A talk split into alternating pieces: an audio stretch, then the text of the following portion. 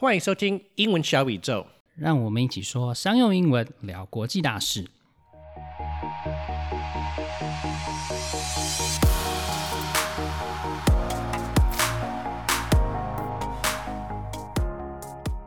The way to do business has changed in many ways since the beginning of the pandemic. Some industries were hit hard, especially restaurants, airlines, hotels, and many others. Yeah, although you could order food online now, I guess it's not really comparable to what business was like before the pandemic. And with some hot pot restaurants, you can order takeout and just cook it at home. Overall, it's had a negative impact on most businesses, but on the bright side, the virus has also been a driving force for change for many industries. Another industry listeners might not know that has changed significantly due to COVID is the radio industry. One of the stations that has been impacted is ICRT. Right. ICRT is an acronym for International Community Radio Taipei. Its previous name was Armed Forces Network Radio Taiwan. As you can see, it was established by the US forces back in 1957 when they were helping defend Taiwan. The main purpose was to serve the US soldiers and their families. It was renamed ICRT in 1979 when the U.S. Army left Taiwan and it became a private nonprofit. 除了上面提到的这些产业呢，还有广播业，像是 ICRT 这个广播电台，也是有相当大的改变。ICRT 的全名是 International Community Radio Taipei，是台湾广播史上唯一的一个英文广播电台。那 ICRT 的前身呢是美军广播网台湾分台，是一九五七年的时候，美军根据中美共同防御条约来协防台湾的时候成立的。那后来在我们和美国断交，然后这个条约废止，美军撤出台湾的时候，才改成 ICRT，变成一个非盈利的私人机构。虽然说一开始成立的目的其实是在服务呃这些在台湾的外侨，但是现在的听众呢有百分之九十五都是台湾人，外国人呢其实只占了百分之五。So you were a news anchor for ICRT, right, Clifford? Yes, I worked there briefly in 2014. I did the morning shift, but I decided that I couldn't wake up at 4 a.m. every day. but I've maintained a great relationship with the station and the people there, and I still fill it on the weekends or evenings sometimes, especially during holidays or when people take time off. I think the listeners would be interested in how DJs play music and host the show. Do they schedule the music they're going to play before the live show? So it really depends on the show. Some shows are recorded beforehand and then they're uploaded to the computer system and then it's played according to the schedule. Other shows, which are live, like call in shows and the like, have a live DJ. But even then, the DJ has often chosen most or all the songs they plan to play before they go on air. But while they're on air, they can stick a song in the queue if a listener requests it. Ah, I see. Do you think it's easy for the DJs to work remotely, like hosting the show at home? It sounds easy if they have a computer and a microphone, is that right? I would definitely say it adds a lot of extra work, especially because there's so much happening at a station at any moment, and it's a lot easier to coordinate things in person. Plus, these systems are, are kept under pretty tight security because they don't want hackers to be able to take control of the station. That's interesting. Yeah, Tim will get into that in more detail during the interview. OK，那我们接下来呢，就来听听 ICRT 的总经理 Tim Berge 来和我们分享 ICRT 这样子的广播电台为了疫情有哪些措施，还有在疫情期间广播产业发生了哪一些的改变啊，还有现在呢 ICRT 的节目是如何进行的。今天的访谈内容一样会有中英对照、逐字稿，下载连接可以在节目简介里面找到。Today we're talking to Tim Berge about life at ICRT during COVID. Tim is the current general manager of ICRT, International Community Radio Taipei, Taiwan's only English language broadcaster, with the mission of bridging cultural gaps and integrating the resources of Taiwan's local and international communities for the country's continued growth and prosperity. He joined the station in late 1990, where he got to start doing traffic reports and working in the newsroom. He is originally from the U.S. and graduated from Macalester College in St. Paul, Minnesota, with a degree in East Asian Studies. Hi, Tim. Hi there, Clifford. How are you doing today? I'm good. How are you? Uh, kind of uh, hanging in there, although I had some surprises this morning, but we can get into that later. I'm sure he will. So, Tim, you've always had a show must go on kind of mentality. But I'm sure the current situation has really presented some major challenges. Yet it seems like the station has managed to deliver on its promise to broadcast nonstop. How long have you and the ICRT management been planning for this scenario, and what kind of preparations did the station make? Okay, so you know, a year ago when it became obvious that COVID was going to be a situation, and especially when things were getting really out of control overseas, like in the States and places like that, uh, we had already started thinking ahead. And at the same time, the NCC was encouraging radio stations in Taiwan to plan for any, you know, lockdown or anything like that. Mm-hmm. So back then, we started making plans. Um, traditionally, ICRT, for security reasons, we've always kept our on-air um, system. The uh, it, now it's called Zetta. Okay, yeah. When you were at ICRT, it was RCS. It, it's the same company, just a new version of their software. So that software, which does everything from playing the music, which we play, for playing commercials, and also just keeping us on time, we've always kept that system uh, air gapped. So it was never connected to the internet. Right. For the simple reason that if it's not connected to the internet, you never have to worry about hackers or viruses or anything like that. Mm-hmm. But when it became obvious that uh, a lockdown could be possible in Taiwan, um, we started making the plans for okay, how do we open up our system for being online? And as it turned out, at that same time, one of our DJs, Stevie G in the morning, he had a bad flu. It turned out it wasn't COVID, but it was bad flu. He was hacking. You know, back then people were very, you know, if you, hacked, people were running away from you. Oh my god! Oh, I know, of course, yeah, yeah. So very just, nervous. Yeah, so he. This was, I think, maybe back in beginning of April of last year. And so he just decided it's like, hey, since we're kind of setting up the system for doing stuff remotely, we're playing, you know, we're kind of testing the waters. Why don't I just go ahead and do my show this week from home? And we said, hey, great idea. Mm-hmm. So he did that, and he was kind of our, uh, you know, kind of our litmus test, kind of our uh, not litmus test, but I mean maybe he was kind of like our uh, our guinea pig, so to speak, to kind of test will the system work and how to do it. And so we kind of quickly figured out a way where our DJs could uh, connect to our on-air system remotely. Mm-hmm. They could at home quickly just record their segments, record it as a linker, which just appears as a little short voice element in the schedule. Right, that's right. And they could insert that in between songs or in between commercials, whatever they needed to do.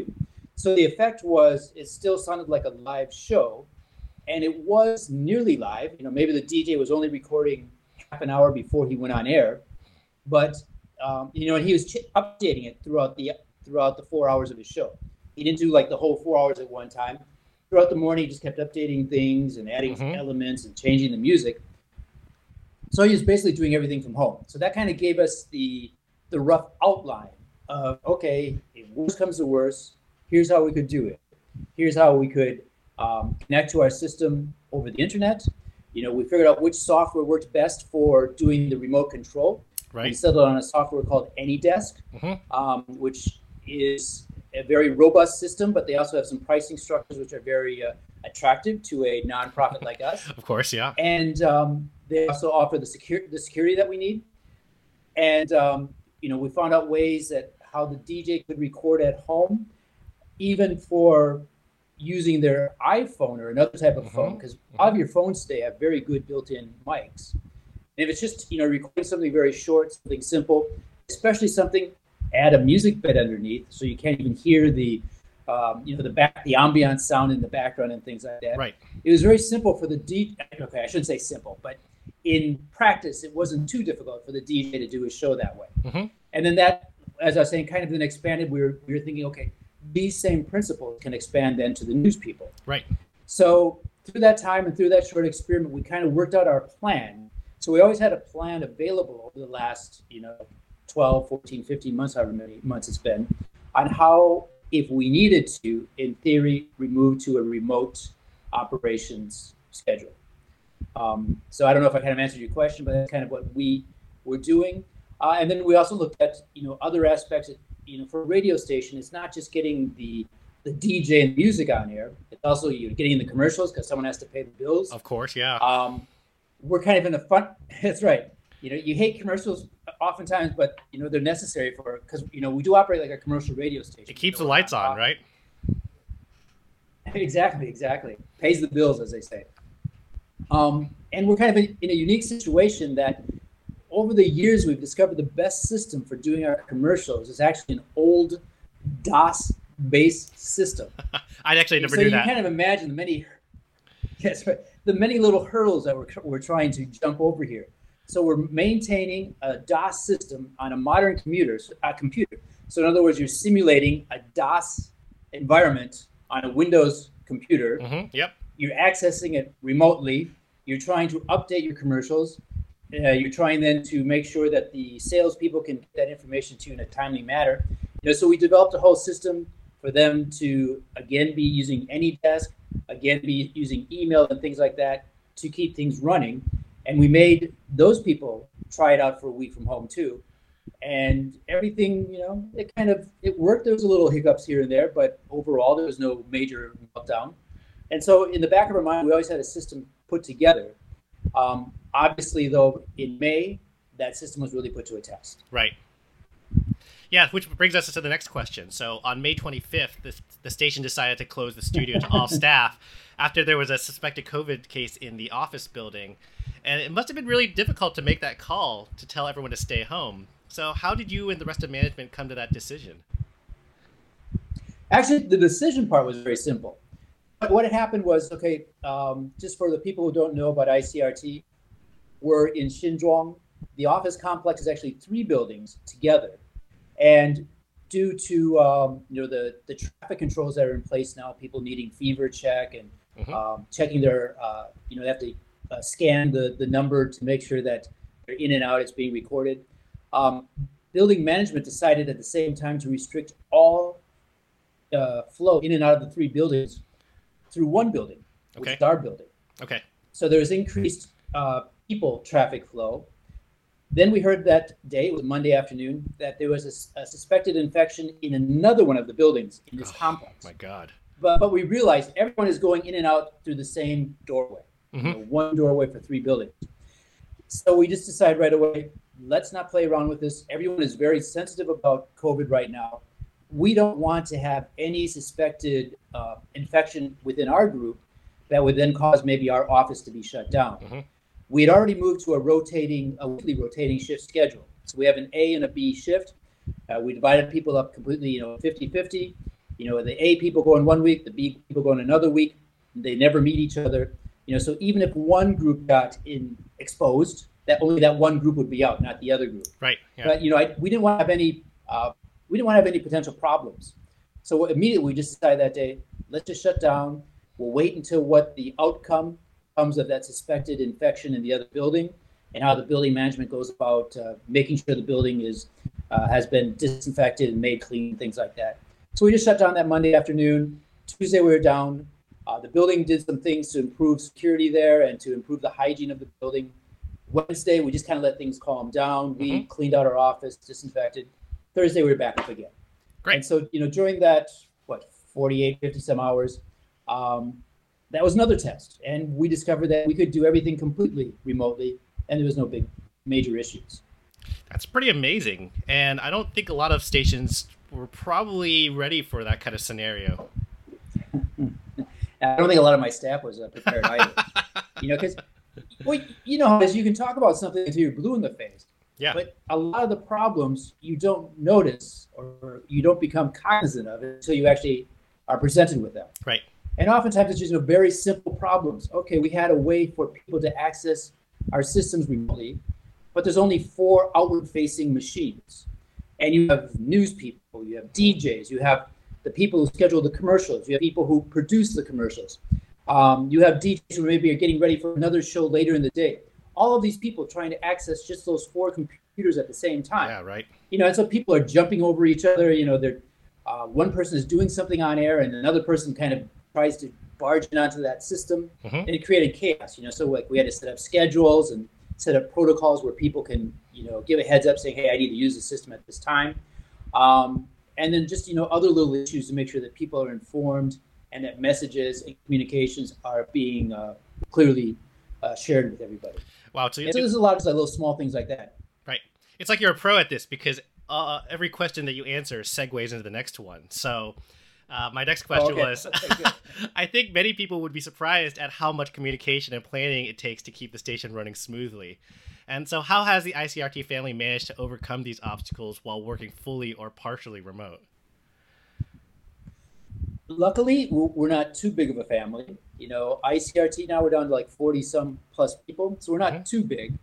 Um, and always the joke kind of is that radio, you're in the communication business, but radio is notorious for not, for miscommunicating internally. sure. And, and that's, be, that's because we have too many people who, who already know what they're doing. They're doing their job well. And so they just kind of naturally just assume that I know what I'm doing, so you should know what you're doing too.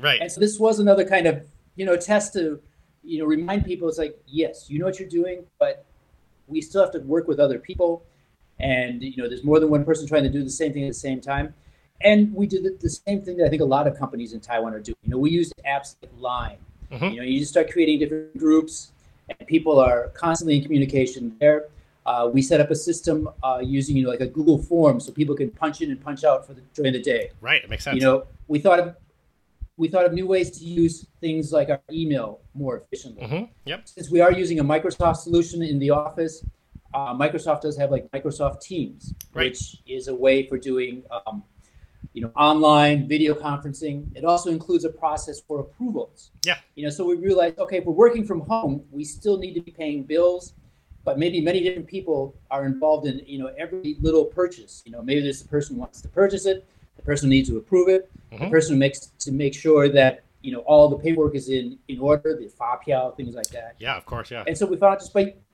you know, using a simple system like that, we could, you know, each step we can set it up, having the approval, and even if one day we need to go back and print all this stuff out and have a paper copy because sometimes accountants and stuff like that just love those pieces of paper. Sure, yeah. There's still there's a digital there's a digital trail there already with that paper in a mm-hmm. digital form that can be printed or shown to people at the appropriate time. Mm-hmm. You know, so just using the resources we had, we just thought, how do we better use those resources to solve the problems we have now instead of trying to go out and finding like you know i'm sure there's maybe systems that can solve it better but that would take time to you know do the research to survey the market.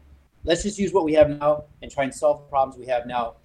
And you know and let's hope that taiwan we can get past this situation you know rather quickly. It's going to take a few more weeks yes but it's not going to be forever. Right. There is an end game as i keep telling everyone. Yes right right.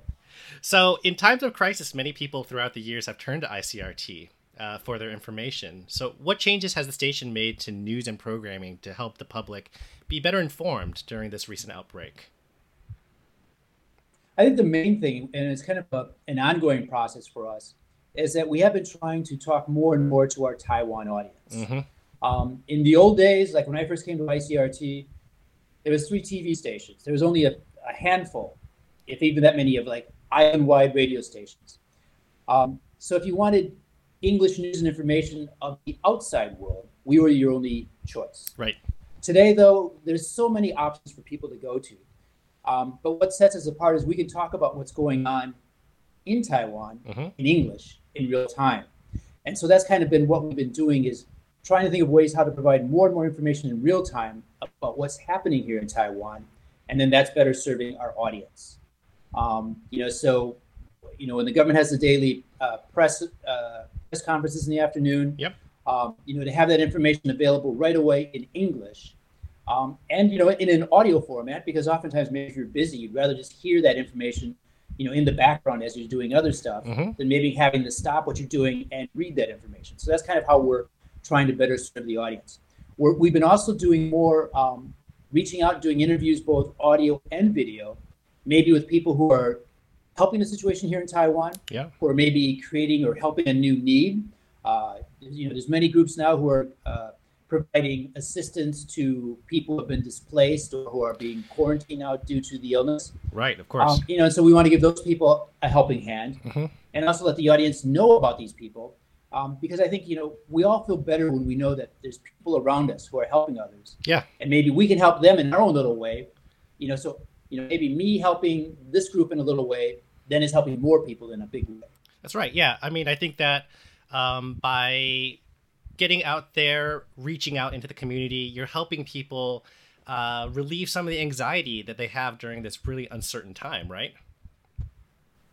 Right. And I, I think you, you've hit on an important point there. Oftentimes, the major problem that people have is just the uncertainty. Mm-hmm. Um, and I know I've, I've, kind of had this conversation with the people with the Taipei city government a few times. They set up a line group for the international people here in Taiwan, and they included ICRT in that. It's mainly for the diplomats. And oftentimes the information they were providing was like a simple English translation of the Chinese. hmm Yeah. And what I've always kind of been able to help them out from time to time, and maybe they don't like me at times, but I keep pointing out to them, you got to say stuff in English in a way that makes sense to an English speaker. Right. Um, you know, and like they had an announcement at the very beginning saying, you know, markets are closed. Well, okay, the message wasn't that markets were closed; it said markets were closed to on-the-premise dining. Right. You know, and so there's a there's a big difference in those two messages. You know, and I, you know, I kind of screamed at them right away. said, you got to change that. You just got to tell people the markets are still open, but if you want to buy and eat anything, you're gonna have to take it home and eat it there. You're not gonna be able to eat it at the market. Okay, so it's gonna change your behavior, but it's not gonna be a, a major life change. hmm Yeah. Have you noticed uh, an increase in listenership since the middle of May? By the way.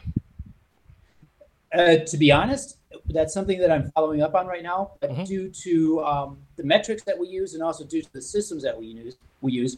Um, for example, with the radio survey, that comes out quarterly, so Right. I'm not going to know that for a few months. The online stuff it comes out monthly.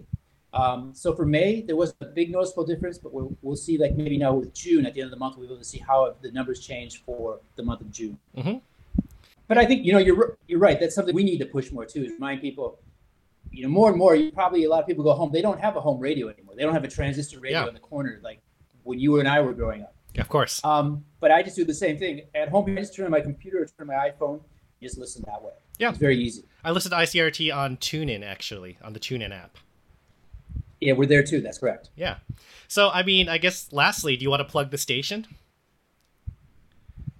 Yes, I'd be. I'll always be happy to plug the station. Of course. And kind of building on what I was saying just now, is I think the important role that ICRT can play, especially in, in a situation like now. People are maybe stuck at home. They want to be doing productive things. And I think ICRT can provide some tools for improving your English. Um, when I first came to Taiwan, I would often listen to the radio, to the Chinese radio stations hmm Yeah. not because I was always interested in their programming, but it gave me a chance to listen to speak people, excuse me, speaking in Chinese in a very natural and everyday way. Mhm. You know, so they're using like very, very common expressions or very common slang, and so it's the same thing with radio. You know, we're using very everyday conversation and speech, so it's a good way for you to maybe, you know, your English is okay, but hey, it's getting a little bit of rusty. Tune into us, listen to us.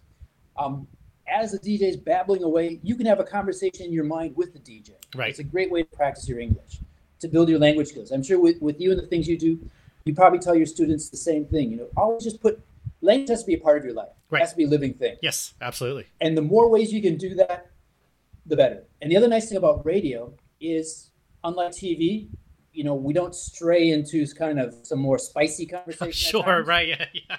You know, Especially Taiwan TV.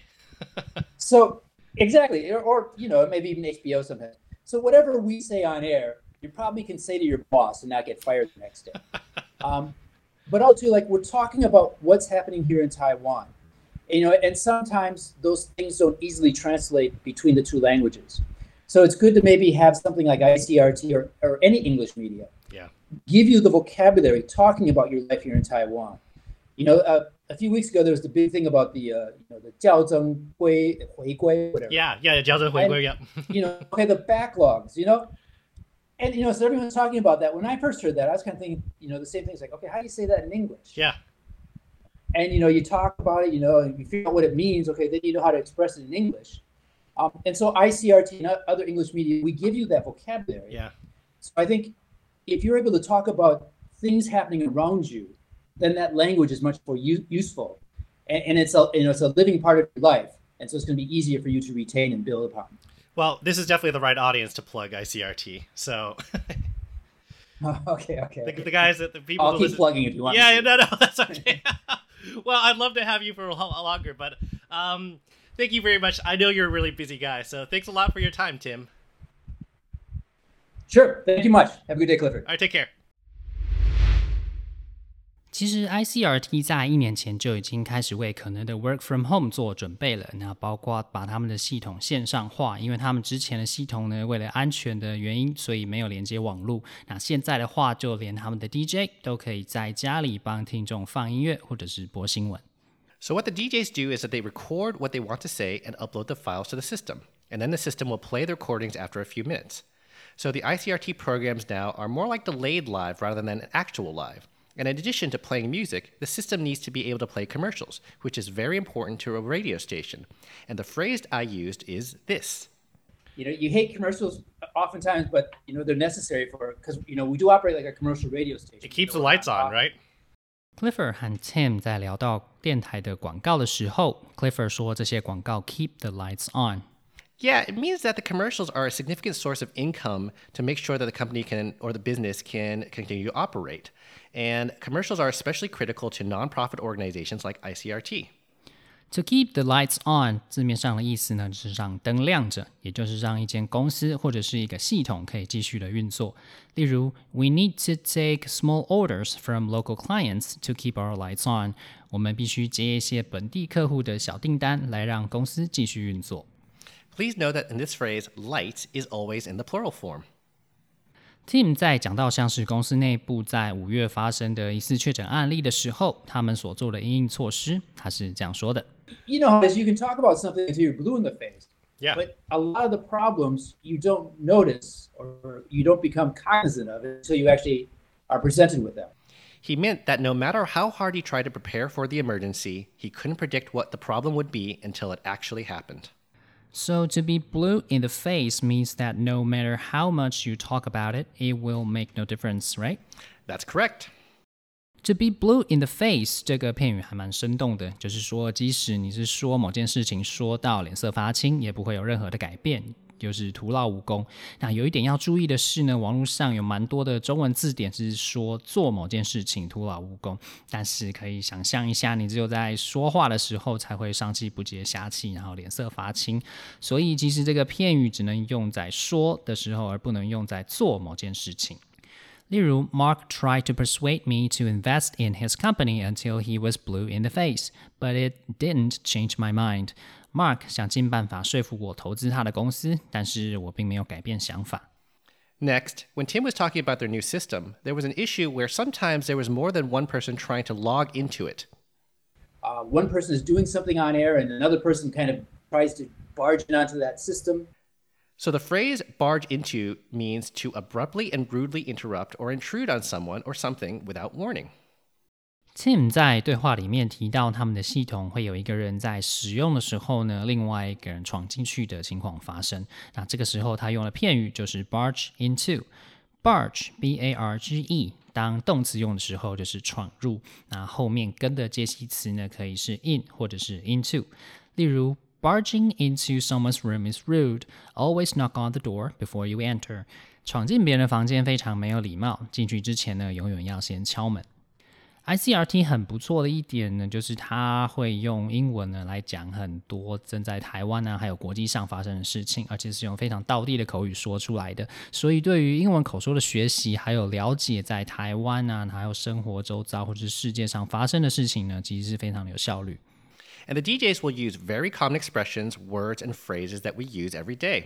And a very interesting and useful way to improve your speaking skill is having a conversation in your mind with a DJ, like Tim mentioned in the interview. 在自己心里对话呢，其实对于英文的口说是有相当大的帮助的。那我自己其实也会嗯、呃做 做这些自言自语的练习。那例如说呢，你今天遇到一件很有趣的事情，那如果别人问的话呢，你要如何讲给他听？那或者是你要怎么说服别人同意你对一件事情的看法？这其实都是非常有用的练习。那因为这样子呢，等反复的练习的话，那当你真的遇到这些假设的状况的时候，因为你已经练习过很多次了，所以呢，你就可以比较流畅的说出来。那除了多听别人怎么说的之外呢，多多练习说，其实也是非常重要的。 Okay, let's review what we've learned today. To keep the lights on, 维持正常运作， to be blue in the face, 说到脸色发青，但是却徒劳无功， to barge into. 闯入。 So, talking to yourself doesn't make you a weirdo. It's actually a great way to improve your English. 那也希望大家的工作呢，都不要被影响的太多喽。我们下次见。 And don't forget to subscribe and rate us. See you next time. 晴雨英文 Apex Language 提供完全客制化的企业或一对一的专业英文训练。不论你需要的是商用英文课程、团队职场力工作坊、面试，或是专业写作服务，都可以上晴雨英文的网站 triple w dot apex 横线 l a n g dot com，或是 Facebook 搜寻 Apex Language 并留言给我们，让我们帮你量身定做你所需要的服务，加强英文实力，提升职场竞争力。